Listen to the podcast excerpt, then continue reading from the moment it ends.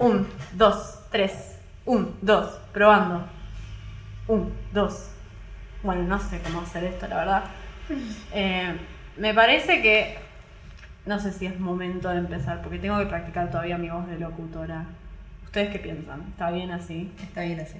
Vos decís. O sea, se me nota seria, como que puedo dirigir un podcast.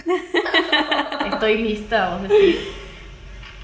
Básicamente les digo esto, ¿ustedes escuchan cuando mandan un audio? No, me da una fobia. Hay gente que manda un audio e inmediatamente se escucha. Eh, yo no lo hice muchos años porque soy conocida como la voz de Pito. Eh, sí, sí, la rompe tímpanos, la que va a romper la copa con un grito. Jamás me importó demasiado igual, ¿no? Pero al momento de grabar cosas creo que siempre lo evité. Pero sí, siempre me, me preocupó bastante mi voz. Y al momento de, de grabar esto, yo tenía ganas de hacer como una introducción de, de algo antes del podcast, como algo que podamos charlar relajadas, que no tenga que ver con el tema de hoy. El tema es que esto se me ocurrió el miércoles, hoy es día sábado. Yo le decía a Daniela, mira Dani, quiero agregar una cosa nueva. Dani que está produciendo todo esto conmigo me iba a asesinar. Y no sabía de qué podíamos hablar. La verdad es que no se me ocurría. Lo que sí se me ocurría era mi pánico a tener que hablar y después tener que escucharlo 40 veces en la edición. Así que estaba más preocupada por eso y mandaba audios todo el tiempo, a lo loco. Si tenía que decir cualquier boludez, mandaba audio y lo escuchaba y trataba de practicar y practicar y practicar. No sé, o sea, iba al bondi y decía 10,50 por favor. Voy hasta Avenida Rivadavia y a Coite. Así todo el tiempo. Una amiga me preguntó básicamente eh, por qué estás haciendo esto, por qué te metiste si tu drama es la voz, o sea, justo vas a grabar un podcast. Y le digo, pasa que no quiero tener voz de minita. Y mi cabeza explotó. Como, ¿Por qué acabo de decir que no quiero tener voz de minita como para que me tomen en serio? Y me puse a investigar.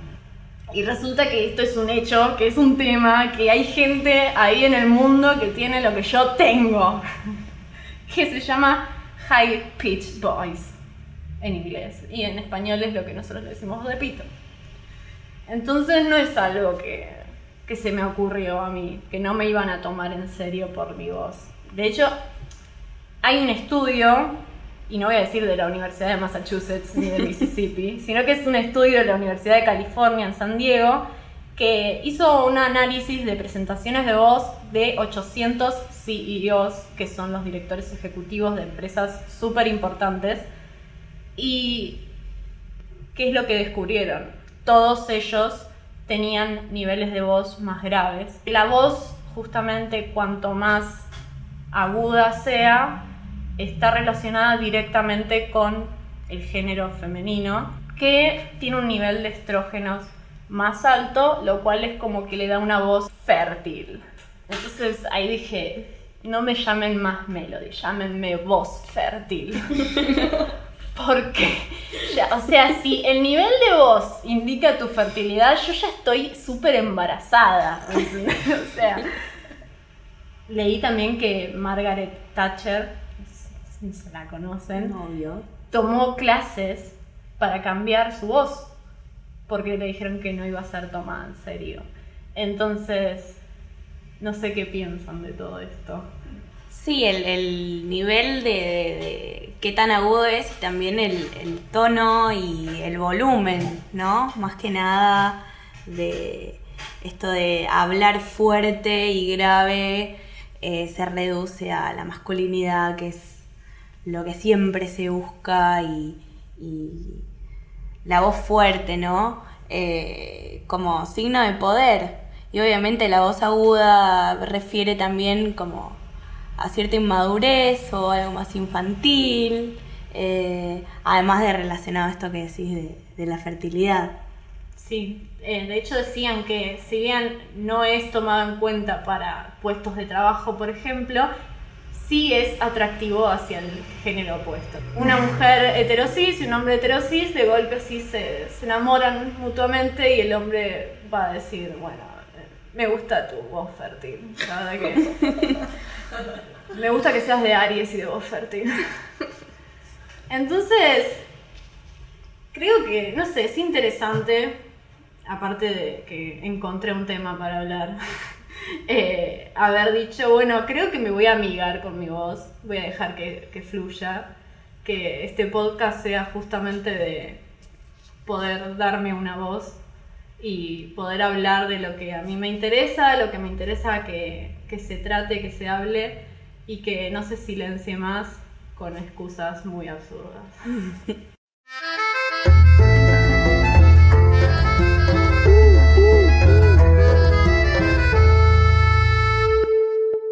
Bienvenidos a Sororidad, un podcast feminista.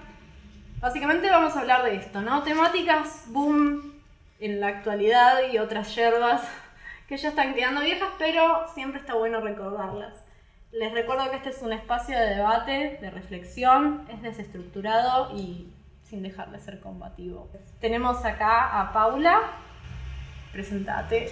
Bueno, hola, soy Paula, eh, soy estudiante de la carrera de abogacía en la Facultad de Derecho de la UBA. Eh, antes pasé por otras eh, carreras relacionadas con lo social, estudié un año en geografía, también me metí en ciencia política. Tengo 23 años y milito políticamente, bueno, mejor dicho, partidariamente desde los 16. Antes de eso siempre participé en los centros de estudiantes de mis colegios y nada, estoy muy contenta de estar acá, de participar Bueno. en este podcast. Buenísimo. Y tenemos a Lucila también. Hola, eh, yo soy Lucila, soy estudiante de psicología en la UCES, eh, militante feminista más que nada, siempre intento darle una perspectiva de género a todo lo que debato, todo lo que me rodea. Eh, también soy maquilladora, me interesa mucho la estética eh, y un lugar también que fue bastardeado al principio por el feminismo, ¿no? Hasta Ah. que, bueno, siento que la nueva ola le está dando un lugar eh, mucho más importante a la estética, al cuidado personal eh, y nada, siempre intentando ahí ir con las contradicciones. Bien, hablando ahí. de contradicciones, tenemos hoy una gran contradicción dentro del feminismo también durante mucho tiempo. Vamos a hablar de news y de sexting. ¿Ustedes son de sextear? ¿Qué onda? Sí, hace un montón. Eh, sobre todo porque es como algo bastante eh, privado, íntimo y como que lo compartís con quien vos querés y lo puedes hacer muy tuyo, le podés dar como tu marca y hacer un espacio eh, donde te sientas libre, ¿no? Claro, Eh, Internet hoy en día da para todo. es verdad eso. Pau, vos también. Yo soy muy fan. Eh, ¿Fan del sexteo? fan del sexteo y fan del Hashtag news. fan del sexteo. Sí, totalmente. Esto Eh, es para las generaciones jóvenes. ¿Vieron que uso hashtag? eh, de hecho, creo que desde que tengo mi primer celular con WhatsApp, que era un celular que ni siquiera tenía un sistema operativo como los que conocemos hoy, Claro. eh, ya mandaba, sí, news. Sin saber, como sin tenerlo procesado como lo tengo procesado hoy en día. Es que WhatsApp, o sea, nos vino a dar ese inmediato que es súper necesario, pues yo me imagino ponerle que también estaba, ¿no? Antes la llamada, la hot, ¿no? La llamada del, claro, de- del, del sex, phone. Sexo telefónico. Sexo telefónico, que yo durante miles de años, voy a decir la verdad, ¿no? Pensé que sexo oral era sexo por teléfono. sí, sí, pasé mucha vergüenza con mis amigas, pero... No te rías. Daniela, Daniela se está riendo. Esto, si está detrás de cámara, también tiene que estar detrás del podcast. Pero sí, sí. Pero WhatsApp trajo esto que es lo, lo inmediato que necesita el sexteo. Porque la verdad que si tengo que esperar Sí, por mail. Sí, no. Cuando se el mail. eh, con Luciana Pecker, que también la verdad que tuvo muy buena onda contestándonos las historias, eh, hablamos de esto, ¿no? Del sexteo, si existía también con cartas o cómo. Y descubrí, porque también investigué, porque soy una buena alumna, que había sexteo por cartas. O sea, Obvio. una chica se dedicaba a comprar cartas de por Amazon. De hecho hay un video que lo voy a dejar todo lo que hablamos, vamos a dejarlo con descripción. Eh, compraba cartas, ¿no? En esto era cartas de una pareja que se enviaba mientras que él estaba en un hospital, creo, y, y se enviaban cartas de amor. En una de ellas, tipo, ya se ponía medio hot la cosa. Todo esto muy romántico igual, ¿no? Como que hoy en día es tipo send news, Sí, ah, muy automático y Claro. cero erótico. Cero. Y ahí era como, bueno, y estoy acostada y en la soledad de mi habitación, junto a las sábanas que están cubriendo mi cuerpo. claro, toda una cosa que es como que, imagínate, si no estás sabiendo nada de esa persona con la que estás saliendo, de golpe te llega una carta con eso, yo releo 30 veces sábanas y acabé, ¿entendés? es, es así. Eh, lo- hoy estamos más fiacas, creo. Creo que es más como, bueno, no nos vamos, no nos esmeramos demasiado en el sexteo en sí. Eh, y news también mandan. Montón. ¿Va de la mano con el sexteo? ¿Van así juntitos de la mano? Sí y no. O sea, a mi parecer, yo creo que los news siempre pueden ir relacionados con el sexteo, pero el sexteo puede ir solo. O sea, el sexteo puede ser inclusive en el colectivo, bueno, yo, calentar a la persona que querés, que querés calentar o lo que fuere. Y bueno, o sea, al menos que tengas alguna foto guardada, puede no estar acompañado. Pero yo creo que los news sí, siempre con algún comentario mínimo tienen que ir acompañados. ¿Vos qué decís, Lu? Sí, también eh, como que se puede llegar a generar eh, una conversación, ¿no? En el sexteo, no tanto, eh, ay, ¿qué te quiero hacer? ¿Qué me vas a hacer?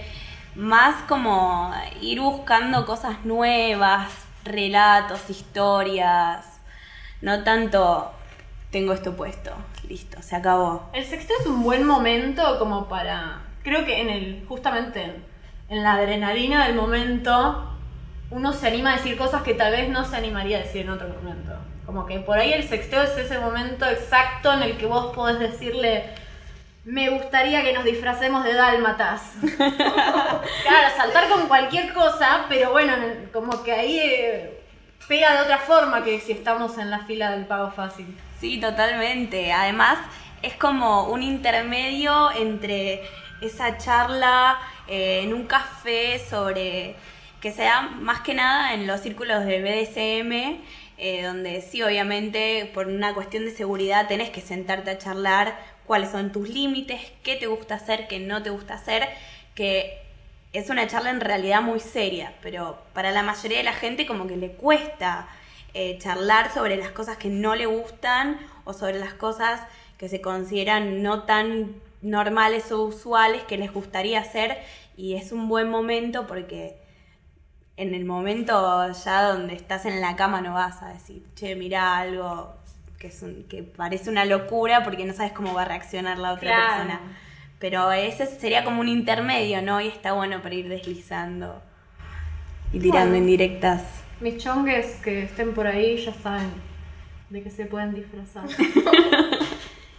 ¿Y qué onda con las news? O sea, cuando ya ustedes reciben, no de que mandan. Por ejemplo, ¿les gusta que sea explícito o, o que dé a la imaginación? ¿Qué tipo de news les gusta? A mí me gustan todas. Todo tipo de news. Open news, está bien, no discriminan. Yo particularmente creo que, o sea, que no hace falta que sea una desnudez explícita para que sea realmente muy erótica. Eh, siempre tiene que haber como un contexto, eh, al menos, no sé, que yo esté relajada para recibirla, la nud pelada, así como así recibirla, no, no tiene tanta gracia y tanto peso y no genera tantas cosas, ¿no? Ma- Lo que es la, la dick pic, o sea, la No. foto en pija sorpresa. No, gente con pija, Gente con pene, no. No manden foto en pija No, no, sorpresa. Es que yo hay veces que posta que me, me ha pasado de que, no sé, por ahí estoy domingo en familia almorzando con la abuela, me está sirviendo los fideos y de golpe foto en pija. Si les parece vamos a leer unas encuestas que estuvimos justamente preguntando porque hay investigaciones sobre sexting y sobre news, pero son todas eh, de afuera. Y la verdad que queríamos hacer algo como más autóctono y ver qué es lo que responde la vecina al lado, el vecino al lado, el vecino... O sea, qué queremos nosotros. Bueno, las preguntas decían, ¿a qué vínculos mandás sexting? Y en cuestión de estadísticas, el mayor porcentaje puso que le enviaba sexting a quien le guste y sepa que va a ser bien recibido. Algunos pusieron novies, chongues y la minoría que no manda sexting. Una puso a los famosos tiritos que uno tiene por ahí o sound to fuck, próximos garches. Eh, yo creo que hay que separar. Yo mando news, o sea, actualmente estoy en pareja y le mando a mi novio y me encanta hacerlo, pero eh, también le he mandado amigues, eh, no con la intención de generar una situación de tensión sexual o de calentarme ni nada por el estilo, sino que más de la aprobación del otro, ¿no? De tipo, che, mira esta, está buena, no está buena, che, qué bien que saliste, o sea, una... darnos ánimos y subirnos a la autoestima entre amigues también. Claro, somos porristas de las desnudes. Claro, totalmente. Sí, sí, como quitarle un poco eh, la hipersexualización a la desnudez, que ya está revisto, no es nada nuevo. Sí ayuda eh, a la sexualidad, obviamente, pero eh, no le quita el estigma a la desnudez, al cuerpo desnudo, eh, la piel, que se puede usar para mil otras cosas, además del sexo. El horario de Sexting News, eh, la mayoría puso que no debería haber horario, pero que en realidad sí lo hay. Suele ser a la noche. Algunas pusieron a la madrugada, otras después de salir. Se dijo mucho post 22 horas. ¿Qué tendrá 22 horas? que 22.01 yo ya estoy eh, así, desnuda. 22.01. Otras pusieron en cualquier momento menos a la mañana. Y la verdad que con el café con leche, medio que no me tampoco me enciendo mucho. Pero bueno, ¿qué opinan ustedes? Yo banco mucho el solcito del atardecer para sacarse las fotos. Lo banco mucho, sinceramente, me parece que es medio lindo. Eh, y por otro lado, Ya me estoy poniendo la alarma. claro, cuando llegas de laburar, o, o sea, tipo 4 o 5 de la tarde en verano, que tenés ese cercito divino, y aparte, quiero separar, me parece re importante decirlo públicamente. Aguante el verano para mandar nudes porque en invierno. En invierno es una paja, se complica, y se una saca totalmente las ganas a veces. Operativamente. Sí. Sí, sí, no. O sea, tengo que tener la estufa en 300 grados. También, como que prender la estufa ahora, Macri Tips, no. Están. Escasez de news, nos está, nos está sacando todo este hombre. bueno, en cuanto a enviar news sin que te la soliciten. Bueno, esto estuvo bien dividido. El 50% puso que no envía news sin ser solicitada. Las demás pusieron que sí envían a sus novias porque ya existe un código previo de que no molesta, un código de ida y vuelta. Otras que envían a vínculos no estables pusieron que envían con gente que va ya hay previamente como un chamullo. Suele incitarles que están calientes o que están por verse y buscan calentar al otro. Una puso, hay que dejar de boludear, en su motivación a enviar una nude. Bancamos. Excelente. Por otro lado, una puso que lo que le motivó el envío de nude fue la insistencia. Ahí hay una discusión. Sí, totalmente. Yo banco mil por ciento el consentimiento eh, explícito y activo eh, con respecto quizás a un general. ¿Puedo mandarte nudes? No. ¿Puedo mandarte nude ahora eh, de tal tipo? No. ¿En qué momento te sentirías cómodo de que te mande una? Eh, ¿A qué horario? Eh, no sé, qué día, así como charlar sobre la posibilidad de hacerlo. Después, si queda en que sea sorpresa tal día o no, ya es distinto. Eso es lo que está bueno, ¿no? Como pedir el consentimiento para abrir las posibilidades y no para cada vez que te tengo que mandar una foto te pido permiso. Eso más o menos que te pasa a vos, ¿no, Pau? Con tu pareja. Hay como un Sí, código. totalmente. O sea, yo le mando, creo, en cualquier momento, cuando me pinta, cuando me saca una foto que me gusta, se la puedo llegar a mandar. Eh, también, particularmente con mi pareja, me gusta jugar a eso de, ay, no estoy en tal lado, no la puedo ver, y como el que se quede con las ganas, de inclusive de verla, como, uy, no la tuve que pasar rápido y no la puedo ver. O sea, es jugar un poco con eso, pero yo creo que eso queda más en la intimidad de cada pareja.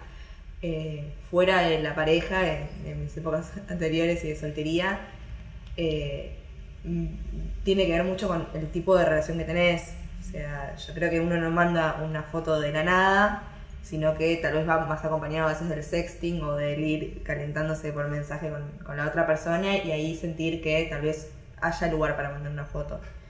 Eh, yo creo que mucho, hay mucho machismo ahí porque creo que un chongo eh, hetero cis, un hombre hetero cis, no te, nu- nunca le va a molestar que le mandes una foto en bolas, eh, pero a mí tal vez sí me podría llegar a molestar que de la nada me manden una dick pic. Sí, Ahí es cuando viene la otra pregunta que dice en cuanto a recibir nudes sin solicitarlas, eh, la mayoría puso que sí, que recibió nudes sin ser solicitadas.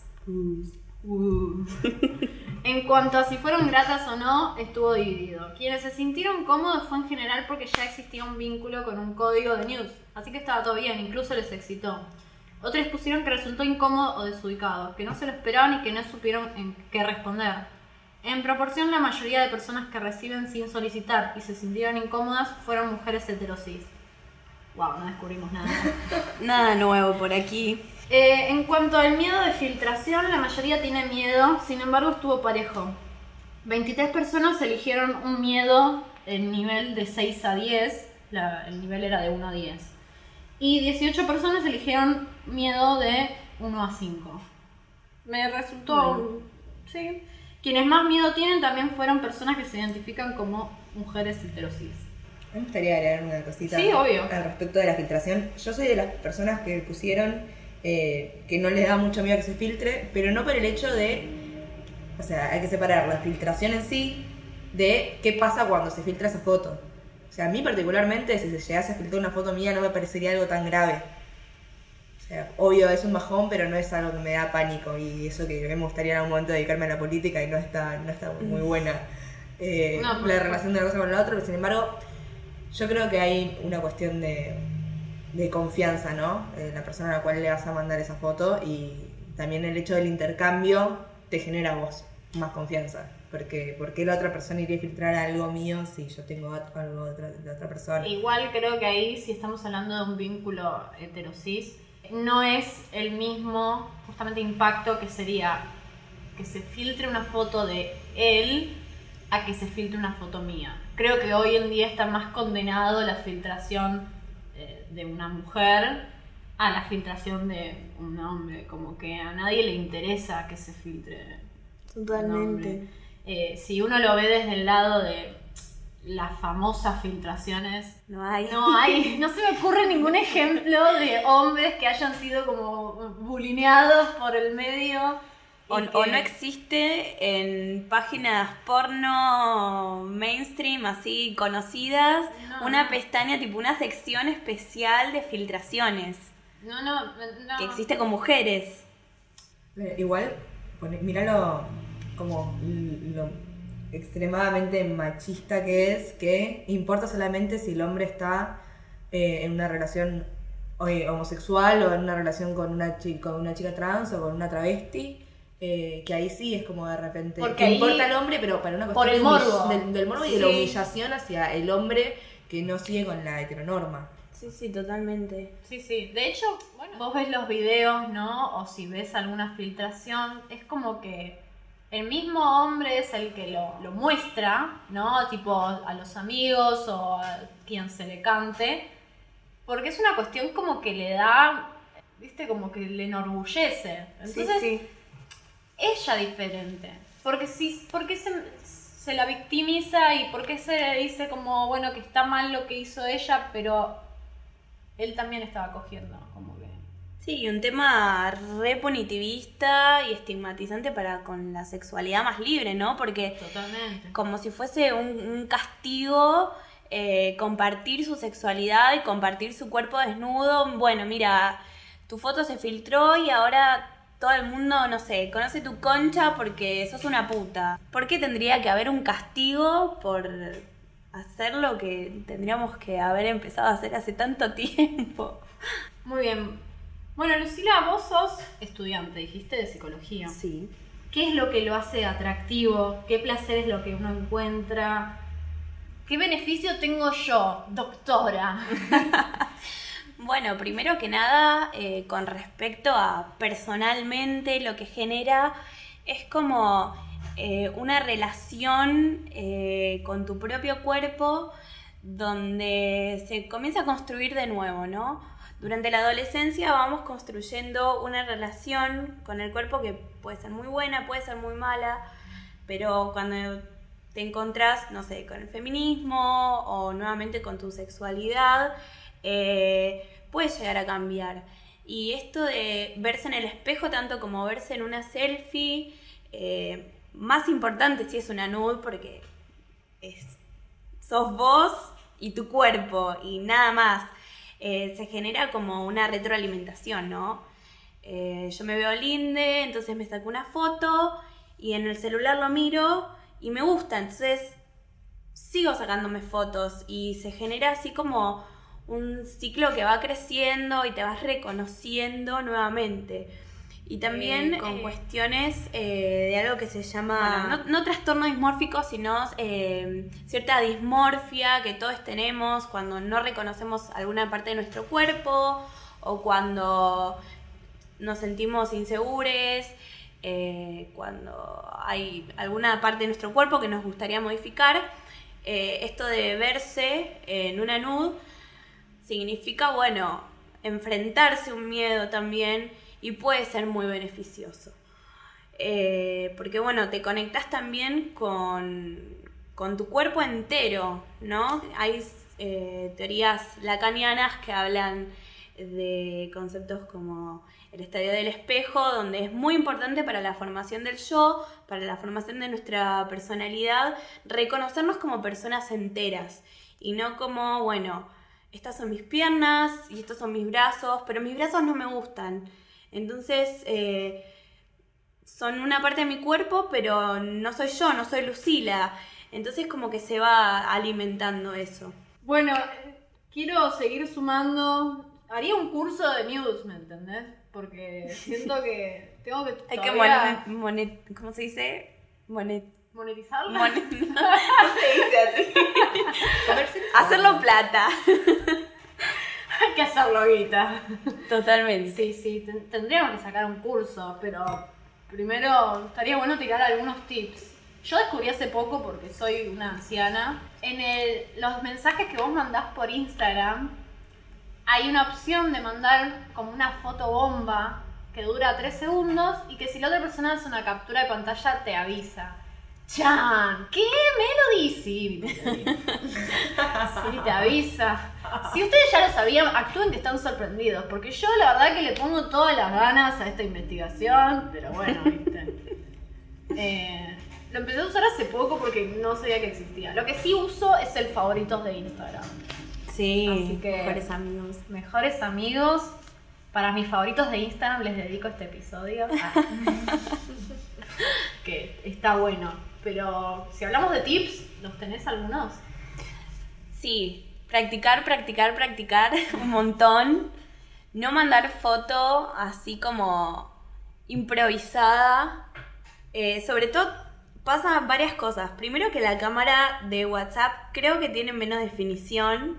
Sí. Y también pasa que con los botones de la cámara de WhatsApp como que se achica, ¿no? La, la vista, no puedes ver todo lo que está sacando, eh, todo lo que está saliendo en la foto. Entonces quizás la mandás y te das cuenta, uh, no, salió una media en el piso. eh, entonces, Una vez salió mi perro. claro. Quedó muy turbio. Juro que él no era sofílico, pero salió Fluffy atrás. ¿Qué estás haciendo, mamá? asomando ahí, tipo, estaba mi traste y atrás estaba Fluffy. Dios mío. Fluffy aparte. Fluffy, sí, no, super hot el nombre. No es que apareció un Doberman, ¿viste? Apareció un Claro. caniche. Sí, por eso. Entonces, buscar todos los ángulos que te favorecen. ¿Qué ¿Cuál es tu parte del cuerpo preferida que querés mostrar?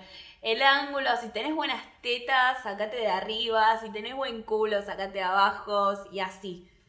Y vas probando, y con espejo, sin espejo, a contraluz, si querés marcar los abdominales, la luz de arriba es como nada. Vas, vas viendo y vas probando Estoy y te anotando, sacás estoy anotando todo, eh. te sacás mil fotos hasta que encontrás la perfecta y si querés la editas con Facetune, con, no sé, con lo, hay mil, mil aplicaciones para editar las fotos del color, si querés que se vea esto, si no querés, si le querés blurre- blurrear el fondo para que salga desenfocado, o sea, puedes hacer lo que quieras. La del perrito de Instagram no da.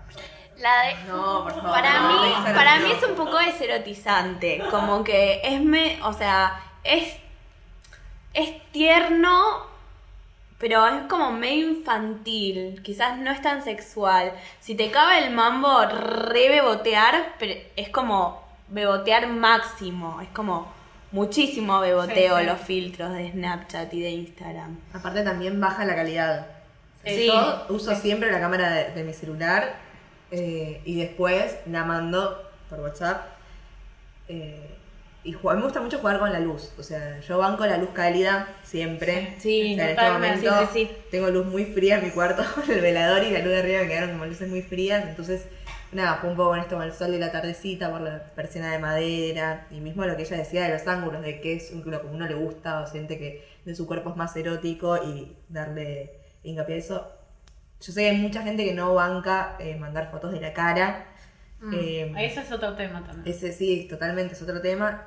Particularmente con mi novio me gusta mucho mandar fotos de mi boca para abajo porque me gusta mucho mi boca. O sea, siento que es algo muy lindo que tengo, entonces me gusta aprovecharlo y me gusta que salgan las fotos. Claro. Eh, la verdad es que, o, o sea, yo ahora estoy bastante tatuada, eh, entonces solamente le mando fotos a mi novio y antes de ponerme de novia había reducido muchísimo la cantidad de fotos que mandaba justamente por esto, los tatuajes te re escrachan mal. Sí, totalmente. Y es algo que creo que empecé a tener en cuenta con los tatuajes.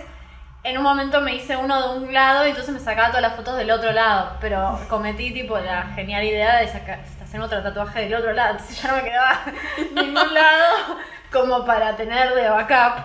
Eh, pero ahora es como que medio no me importa mucho el tatuaje en sí. ¿Qué sé yo? O sea, hago lo mismo. Me mando desde la boca para abajo por una cuestión de que siento que también est- estoy como en mi momento medio narcisista de que quiero que sea mi cuerpo protagonista. Igual se puede, se puede hacer algo erótico, o sea, las cosas que podés llegar a hacer son infinitas, tenés que Sí, ponerte obvio. a imaginar, eh, pero se puede hacer un montón de cosas, o sea, no te gusta tu cuerpo, pues, qué sé yo, bebotear con la boca, Sí, con boca, los ojos, espalda, podés hacer Sí, muchas jugar con el pelo. eh, es cuestión como de, bueno, me pongo frente al espejo y me pongo a practicar a ver qué es lo que me gusta. Comer una banana que es re cliché y queda medio bizarro si no lo haces bien. Ese es el tema. La, la mamadera a tu hermanito. no, mentira. Ese es el tema, como hacerlo seriamente y en un buen contexto y como concentrarte, ponerte las pilas y creértela también. Porque si te agarra la timidez, queda raro y no genera como No, esa tensión mitad de sexual. camino. Sí, Medio es, que como que no. es importante no quedarse a mitad de camino porque genera como medio sensación incómoda. Yo diría que vayas, si nunca hiciste y no te animás, vayas de a poco. Como que no te mandes de una porque probablemente te sientas medio como abrumada. Pero anda de a poco, anda probando. eh, justamente esto, probá un poco con algún perfil más de cerca, alguna captura más como ponerle boca. Eh, yo empezaba y me sacaba literalmente de la clavícula, por ejemplo, es- esquinita, cuello, eh, cuello, boca, como que capturas más chicas hasta que me animé a ir como más, el, el- margen más amplio. Voy a recomendar dos aplicaciones que uso yo, me parece. Una se llama Kujicam, que se escribe K-U-J-I, que saca fotos con una luz muy linda, como las cámaras que eran viejas. Eso sí es re de adolescente. Es re adolescente, chica. Pero muy linda, muy linda. la- Yo la soy bancamos. adolescente. Es la app de moda. Eh, la amo y me parece re linda para sacar fotos así con luces muy copadas. Y la otra que uso es Beauty Plus, que mm, la uso más que nada para corregir justamente imperfecciones, tal vez que en el momento me incomoden y me parece copada. Así que Yo quiero agregar algo eh, que tiene un poco que ver con lo que decías de empezar de a poquito hasta el ángulo más grande, y es que hace eh, no muchos meses descubrí los GIF de nudes. Porque Sí. tal vez quería abarcar más de mi cuerpo de lo que la foto da, entonces darle un poquito de movimiento sin que sea un video. Y les juro que soy totalmente fan, chicas, eh, lo re recomiendo el, el GIF. Aparte queda bien, eh, es- no es muy pesado, no es un video y podés eh, jugar un poco también con el movimiento. Sí, Totalmente. olvídate. Y en el momento de enviar, uno como que ya está en el baile, bailemos, ¿no? Es como ya estamos y te mando y recibo. Nosotras lo que hicimos con Daniela es hablar con una abogada que nos dio una entrevista muy amablemente. La verdad que le agradecemos mucho. Vamos a escucharla ahora, ¿les parece? Hola, Hola, Lore. hola, sí. ¿Cómo andás? Bien, ¿cómo están? Todo bien, sos acá la, la invitada especial del programa, el primer episodio de Sororidad. Bueno, qué alegría, entonces es un honor. Muy bien, Lore, para los que no te conocen, presentate por favor. Bueno, yo soy Lorena Iglesias, soy abogada, trabajo en el Judicial de la ciudad, soy integrante de la red de abogadas feministas y eh, coordino la consejería de la Marcha de las Putas que asiste a víctimas de violencia de género. Perfecto, entonces eh, cualquiera que pueda encontrarte se puede dirigir directamente a la Marcha de las Putas, por ejemplo. Sí, sí, sí, a través del Facebook, en Marcha de las Putas o Red de Abogadas Feministas, se contactan según lo que necesiten, el tipo de asesoramiento que necesiten, y bueno, ahí les brindaremos la ayuda correspondiente. Muy bien, Lorena.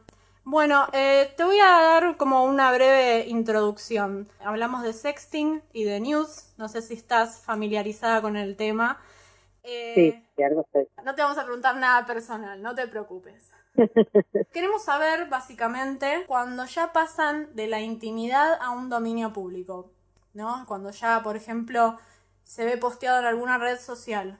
¿Existe algo que, que nos ampare, alguna ley? ¿Hay algo legal que a nosotros nos proteja? Bueno, mira, eh, en realidad el- lo que está en vistas de ser sancionado, de ser castigado, es la difusión no consentida del material íntimo. El sexting es que yo mande una foto en bolas con consentimiento, es decir, lo, lo mando yo libremente a una persona que yo elijo mandárselo.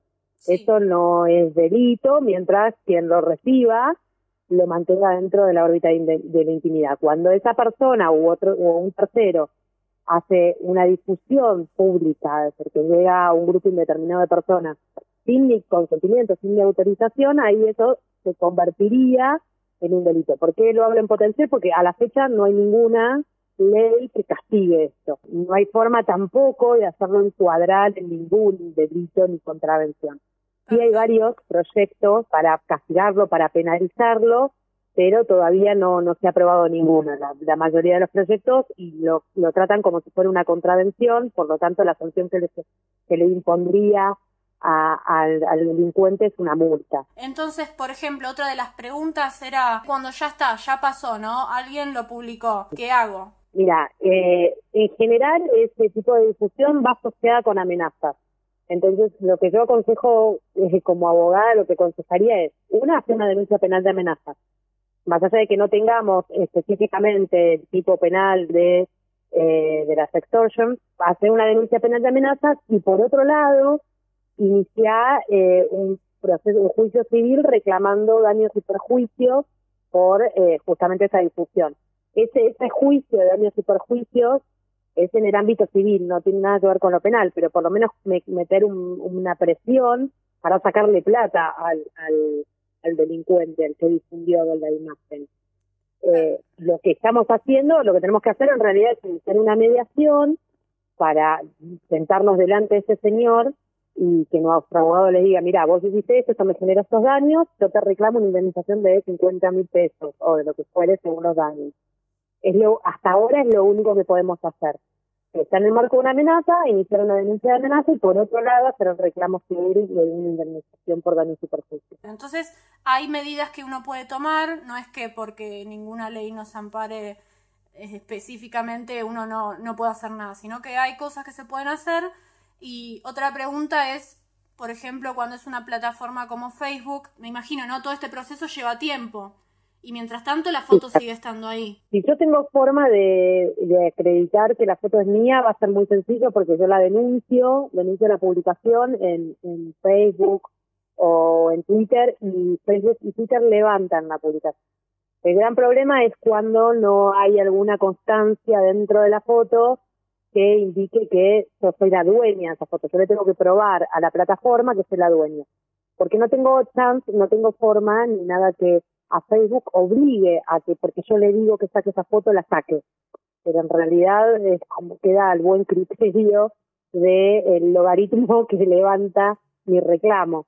Eh, entonces, lo que tengo que hacer es hacer el reclamo lo más fundado, por ejemplo, si no sé, si la foto tiene un tatuaje, mostrar una foto mía de mi cara con ese mismo tatuaje y, e intentar insistir para que Facebook la levante. Eso sería como una instancia previa a, al juicio o a cualquier otra circunstancia.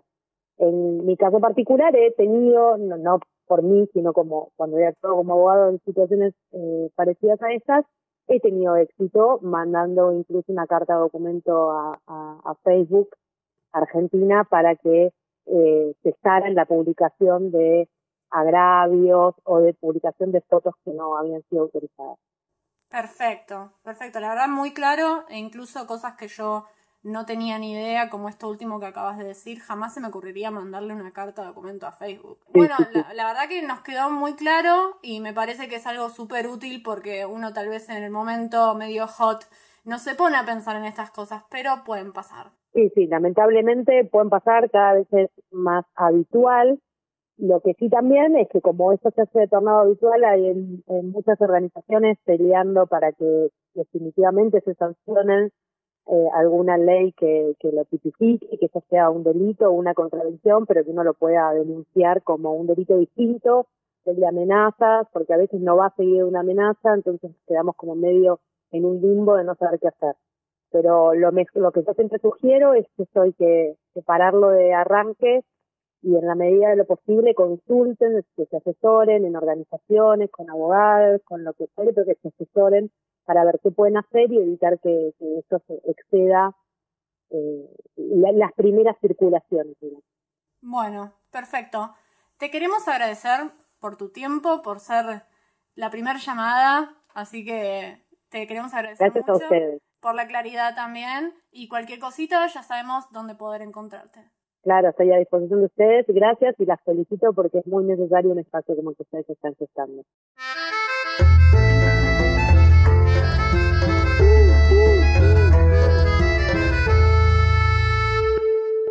Bueno, interesante. La verdad que de vuelta agradecerle a Lorena. Eh, la verdad que me pareció muy interesante todo, sobre todo porque creo que nunca me puse a pensar seriamente qué puedo hacer si me llega a pasar. Como que siempre supe que, bueno, algo voy a hacer en su última instancia, ¿no? Pero nunca supe exactamente qué.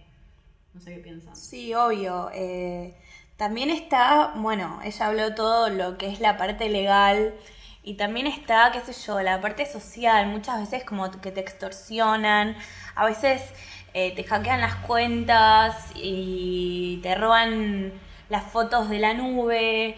Y está bueno más que nada, primero, avisarle a tus contactos, hay alguien que me está extorsionando, se lo comunicas a tus contactos como para avisar que puede llegar a filtrarse algunas fotos tuyas, que por favor obviamente no se las envíen a o- a más personas Sí, incluso. Siga difundiendo. Exactamente. Y si es esto eh, de lo que en inglés se conoce como revenge porn, que son las fotos filtradas eh, como consecuencia de alguna separación amorosa muy conflictiva. Típico.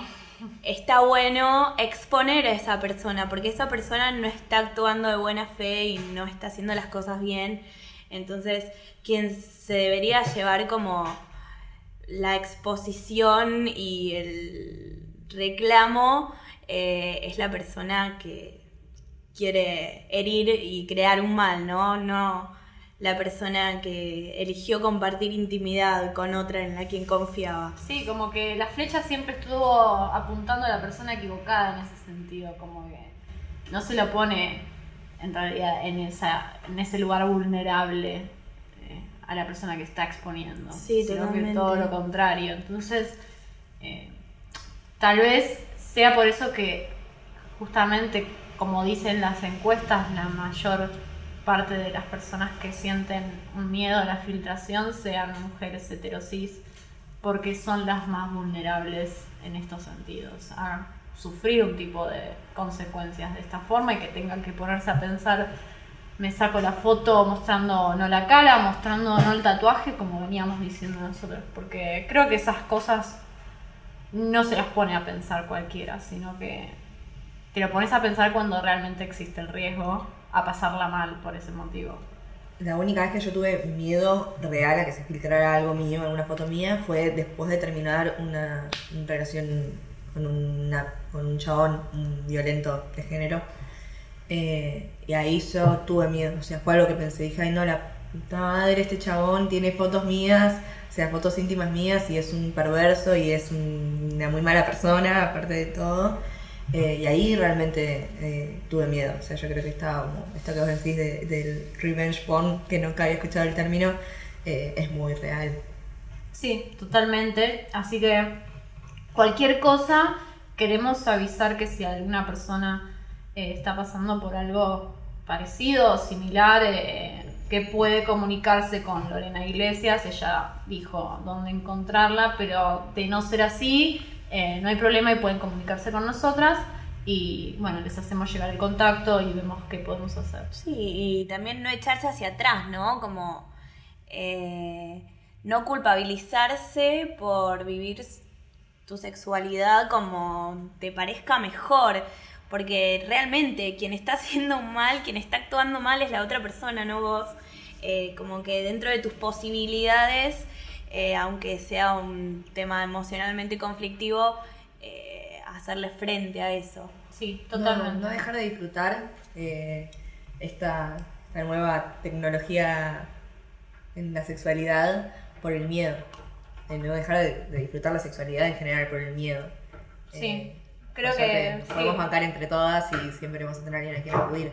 podemos encontrar como el equilibrio, ¿no? Entre tener un cuidado que, Totalmente, que sí. no que no nos influya demasiado, ¿no? No vamos a estar como paralizadas ni vamos a evitar cosas todo el tiempo, pero si podemos tener en cuenta ciertas, ciertas formas, si podemos eh, también tener en cuenta qué es lo que podemos hacer en caso de que suceda, eh, está bueno tener este tipo de información. Bueno, les voy a hacer una pregunta porque vamos ya finalizando y es una pregunta que se va a seguir repitiendo eh, en cada episodio. Y es eh, un momento que consideren un clic en su vida donde descubrieron el feminismo. Eh, puede ser una anécdota, puede ser lo que ustedes quieran. Y si no es así, pueden decirme, el feminismo para mí hoy en día es tal cosa. Yo particularmente encontré en el feminismo, antes que nada, una gran red de contención. Eh, sobre todo en mi adolescencia, cuando realmente tenía muchas contradicciones en mi vida y nada, quería cierta libertad, pero encontraba que me oprimían por esa libertad y bueno, todas estas cuestiones de cuando vas dando tus primeros pasos. Encontré eh, esta contención y algo que me motiva un montón, siempre amigues que están ahí eh, y que no solo te apoyan, sino que te exigen un montón. En el buen sentido, ¿no? Eh, te exigen mucha responsabilidad en lo político, en tus relaciones, nada, con tus familiares. Te abren los ojos también y es difícil, es re difícil, pero creo que más que nada en la adolescencia es un buen momento para encontrarse con el feminismo porque básicamente te dice que puedes ser lo que, lo que quieras y te incentiva a que rompas también esas cadenas, ¿no? Que te imponen. Bueno, eh, yo siempre estuve como un poquito relacionada con el feminismo porque en los espacios en los cuales yo milité siempre se habló del tema. O sea, no con la intensidad con el que se habla ahora, de hecho hoy en día milito eh, en un espacio que es un espacio que no tiene espacio de género porque todo el movimiento se considera feminista de por sí, que seamos libres, eh, y me siento muy cómoda y muy contenta en ese espacio. Descubrí el feminismo antes inclusive de, militar acá, de una relación violenta que tuve, que me costó realmente mucho darme cuenta que había sido una relación violenta, una relación de la cual yo me sentía avergonzada porque me sentía culpable de todo lo que me había pasado. Y gracias a una ex compañera de militancia con la que seguí teniendo relación y sigo teniendo relación hoy en día, que se llama Camila Tojo, que le agradezco un montón y sigan en las redes sociales porque, nada, tiene un humor eh, feminista bastante particular. Que un poco hablando con ella decidí poner en palabras y escribir lo que a mí me había pasado y publicarlo. Eh, ni siquiera como una denuncia, porque no puse ni el nombre ni el, apellido de- del chabón. Eh, pero me, sentí liberada y me sentí muy apoyada y a partir de eso me empecé a construir como feminista. Bueno, más que nada le, le quiero agradecer eso a las redes sociales en general, ¿no? Como que Facebook y las publicaciones y todas las personas que se empezaron a animar a denunciar fueron los que hicieron que yo me animara a poner en palabras lo que me pasó y inclusive lo que me pasó a mí tal vez se otras personas se animaron en ponerlo en palabras. Y a partir de eso también me di cuenta que no estaba sola porque me escribieron otras chicas que habían, que sin ni siquiera que estuviera el nombre y el apellido, sabían a qué me refería porque les había pasado lo mismo. Y yo creo que el feminismo es eso, es un movimiento que va mucho más allá de, la- de lo colectivo que, que conocía hasta ese momento. El colectivo es un movimiento político eh, más tradicional, que como lo supera totalmente, supera un montón de barreras ideológicas inclusive. Y es, es muy hermoso, y es un movimiento al que van cayendo todos. Tarde o temprano van cayendo todos. Sí, sí, es un dominó hermoso. Eh, la verdad que sí, me encanta, me encanta lo que dijeron. Creo que es muy necesario hoy en día, ¿no? Como seguir alimentando esto, que siga siendo una cadena en la que vos decís, ¿no? Uno influye al otro y, y así sucesivamente. Bueno, vamos a abrir como un espacio publicitario. Siempre quise hacer esto. Como la persona que habla rápido y después se ofende. Lu, vos tenés un proyecto de maquillaje. Sí, yo soy maquilladora, peino también, productora de moda. eh, y últimamente, pequeña historia, pequeña anécdota, encontré que no coincidía, no era coherente lo que yo militaba en redes sociales, en la calle, en el día a día, con lo que estaba trabajando por un lado estético, ¿no? Como que estaba maquillando todas modelos muy hegemónicas, flacas, altas, rubias, de ojos claros, y dije, no, basta. Eh, así que nada, hace poco como que empecé a abrirme a nuevos espacios, no hegemónicos. Buenísimo, te pueden encontrar Eh, entonces. Sí, sí, me pueden encontrar en Instagram y en Facebook, eh, zapaquipa.makeup. Y bueno, nada, Vamos síganme a dejar el redes. link. Sí, Sí. vamos a dejarlo. Buenísimo. Eh, yo, de mi parte, acá Pau me dice que no, no tiene ningún proyecto, pero yo voy a decir el mío, porque algunos saben, algunos no. Eh, doy clases de boxeo, así que también están súper invitadas. El Facebook, el Instagram es pelea como una piba, así que me encuentran ahí, que es más fácil. Facebook está muriendo, chicos. Facebook sí, está también Fight Like a Girl, pero si me pueden encontrar en las dos plataformas, cualquier cosita me avisan. Y nos vamos despidiendo. Oh. Me, me reencariñé con todo esto. Pero bueno, queríamos agradecer primero a ustedes por estar acá, por venir un sábado súper lluvioso, horrible, pero se la rebancaron y están acá presentes. Obvio, gracias por invitarnos. Gracias por el espacio y bueno, por hacer este podcast feminista. También queríamos agradecerle a todas las personas que nos, nos brindaron difusión en las redes. Nosotros estamos en Instagram, estamos como sororidad-podcast. Eh, a Luciana Pecker, que la verdad que se puso al hombro también la difusión y, y muchas veces compartió la publicación y nos ayudó muchísimo. Estamos leyendo su libro, que está muy bueno, eh, así que también se los recomiendo a ustedes, Putita Golosa, por un feminismo de goce perfecto. Eh, La verdad que si vamos, si, ojalá que algún día también podamos hacer, ¿no, Dani? Un episodio sobre también escritoras. Estaría muy bueno, así que está también súper invitada. Eh, queríamos agradecer también a Fede Garber que nos hizo el sonito hermoso de la cortina, que estábamos intentando que sea algo alegre y al mismo tiempo que nos represente, y quedó hermoso. Y bueno, les pedimos también que nos pueden difundir y nos pueden mencionar en sus historias, en Facebook, en Instagram. Pueden pegar carteles por la calle, pueden, sí, anotar en el Mandarnos nudes. Sí, eso, send news.